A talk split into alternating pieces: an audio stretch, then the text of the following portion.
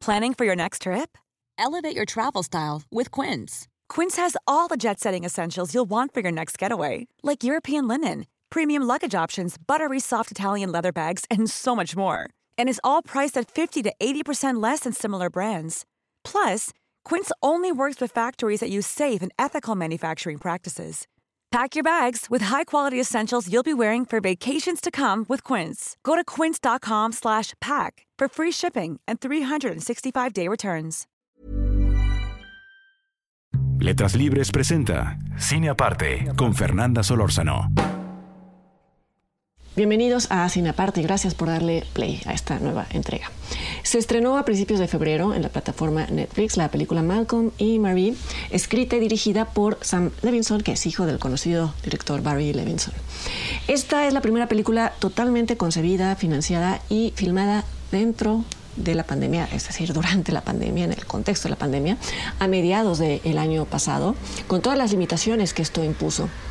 Vamos, esto tiene un valor solamente anecdótico, pero vale la pena comentarlo, tan solo porque las limitaciones moldearon la concepción del proyecto y explican, por ejemplo, que la película transcurra en una sola locación y que tenga solamente dos personajes. Pero en todo caso, quiero hablar de Malcolm y Marino por haber sido la primera película filmada en confinamiento, sino porque creo es la primera película que pone sobre la mesa temas y preguntas que están moldeando nuestra manera de hacer cine, de ver cine, de entender cine.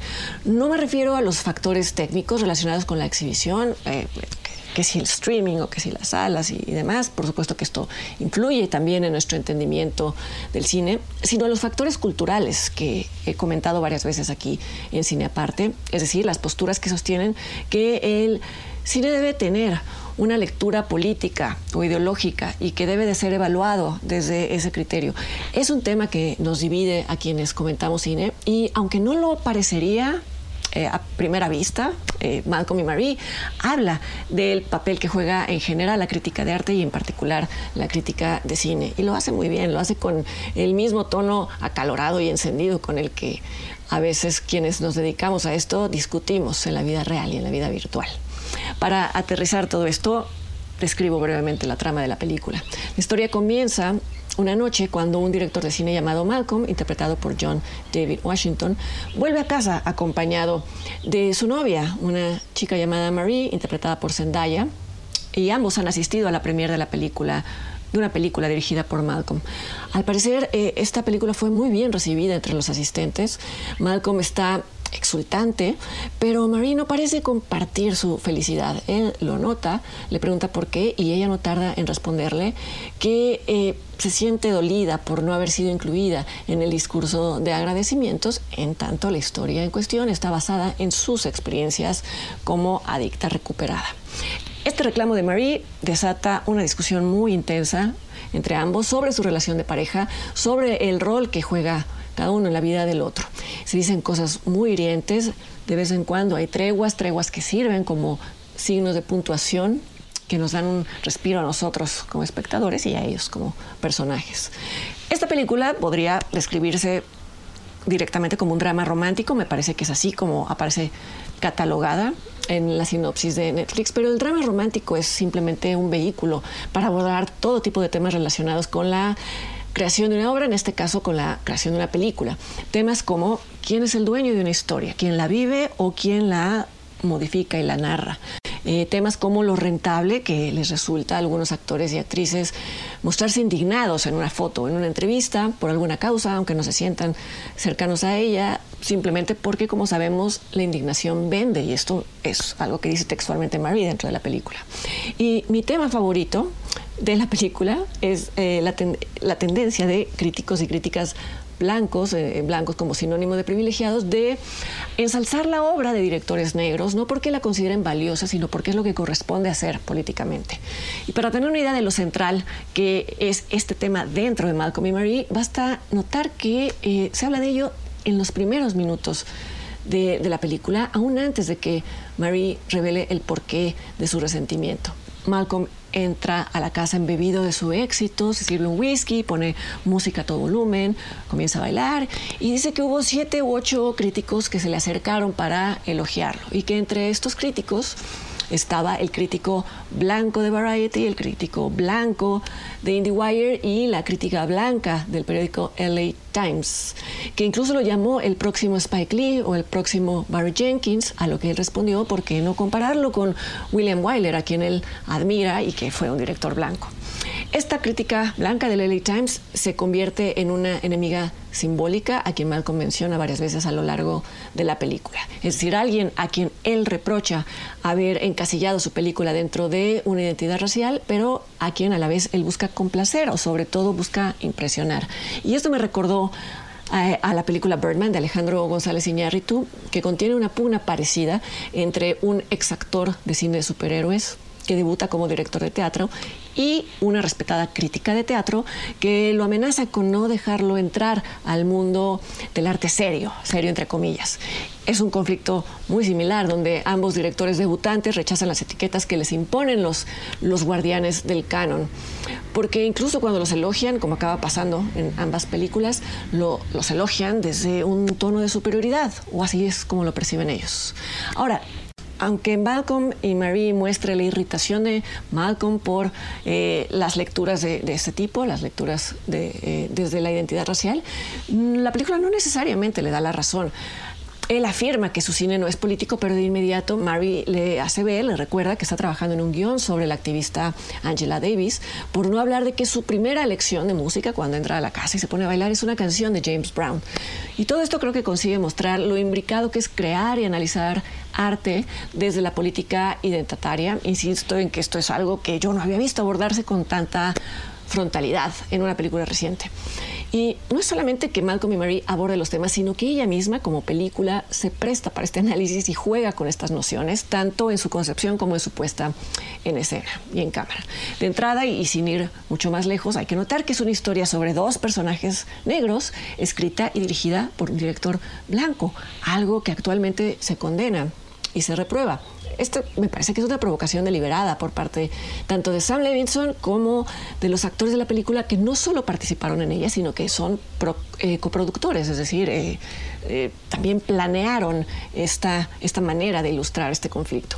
No hay que olvidar además que al centro del pleito, del pleito de los personajes, está la idea de apropiación, cuando Malcolm es confrontado por Marie por utilizar las experiencias de ella en su película. Y bueno, llevado al terreno de la identidad racial y de la, apropiación cultural, justamente esto es lo que estaría haciendo, apropiarse Sam Levinson de la historia de dos personajes negros. Pongo otro ejemplo de cómo la película misma juega con todas estas nociones. Está filmada en un blanco y negro muy estilizado. La locación es una casa que bien podría aparecer en, un, en una revista de arquitectura. Los personajes aparecen todo el tiempo vestidos de gala. Esto no significa que su estrato social sea alto. Se aclara que la, casa eh, fue proporcionada por los productores de la película que dirigió Malcolm. Y sin embargo, al final, el, el, efecto visual, la estética, el estilo de la película Malcolm y Marie refleja un mundo muy lejano y muy distinto al de las películas que normalmente abordan la vida de la población negra en Estados Unidos. Esto es muy evidente. Y sin embargo, el solo hecho de que yo lo diga, que lo haga notar, que lo comente aquí, me convierte de inmediato en una, en una variante de la crítica blanca del LA Times, a quien Malcolm reprocha pasar su película por el tamiz de la raza. Y esta es una trampa divertida, es una trampa de Sam Levinson muy astuta y muy ingeniosa porque vuelve tangibles muchas ideas que de otra manera se quedarían simplemente atrapadas en eh, los diálogos de los personajes. Y es por detalles como este que creo que la película funciona y que sobresale porque su estética, que es casi de anuncio publicitario, no es solamente eso, sino que fue concebida para confrontar prejuicios sobre, cómo debería de verse o lucir una película que narra la historia de esta o de cualquier otra minoría. El, el drama romántico, como ya dije, me parece un caballo de Troya para explorar ideas sobre el arte identitario, pero también es un vehículo que funciona muy bien, es un vehículo efectivo porque le imprime una buena carga emocional a temas que quizá son apasionantes para un sector de la audiencia, pero seamos honestos, no creo que le interesen a un sector muy amplio. Y creo que también funciona el mecanismo del pleito amoroso, porque como se sabe, en una, en una pelea de pareja no hay una verdad única y esto nos da a nosotros como espectadores un buen margen de libertad para considerar que los argumentos de ambos, que incluyen ideas sobre el arte, pueden tener algo de razón. Es verdad que Levinson dibuja a Malcolm como un hombre a punto de perder el piso ante el éxito que se avecina y a Marie en cambio la dibuja como alguien de sabiduría precoz, pero aún así los argumentos de él están eh, construidos con el peso suficiente como para no ser simplemente el berrinche de un creador narcisista. Me gusta mucho un fragmento de la película en el que Malcolm afirma que no es posible aferrarse a las identidades a la hora de evaluar una obra, porque las identidades siempre están fluctuando. Él se pregunta si puede hablarse, y casi cito su pregunta de forma textual, si puede hablarse de mirada masculina cuando un director es gay, o en los casos en los que está transicionando y quizá ni siquiera él mismo lo sabe. Esto de inmediato me trajo a la mente el caso de las hermanas Wachowski, la primera entrega de Matrix. Me voy a permitir un comercial para decir que esto, la transición de las Wachowski y la primera entrega de Matrix, es algo a lo que dedico un capítulo de mi libro Misterios de la Sala Oscura volviendo a Malcolm y Marie, el personaje Malcolm se hace esta pregunta y muchas otras que cuestionan cierta escuela de crítica y sin embargo Sam Levinson no la responde, no se proclama en favor o en contra, dudo que alguien pueda cerrar el debate de manera definitiva. Me parece muy bien. El solo hecho de que aparezcan planteadas en una película cuya puesta en escena sirva para discutirlas me parece algo arriesgado, me parece algo estimulante y de alguna manera también algo catártico. Malcolm y Marie de Sam Levinson está en Netflix y yo los invito para que me acompañen a la siguiente entrega de Cine Aparte. Hasta entonces.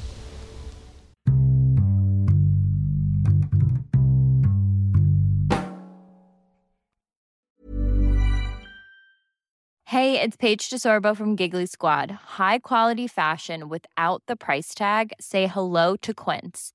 I'm snagging high-end essentials like cozy cashmere sweaters, sleek leather jackets, fine jewelry, and so much more. With Quince being 50 to 80% less than similar brands. And they partner with factories that prioritize safe, ethical, and responsible manufacturing. I love that. Luxury quality within reach. Go to quince.com slash style to get free shipping and 365 day returns on your next order. Quince.com slash style.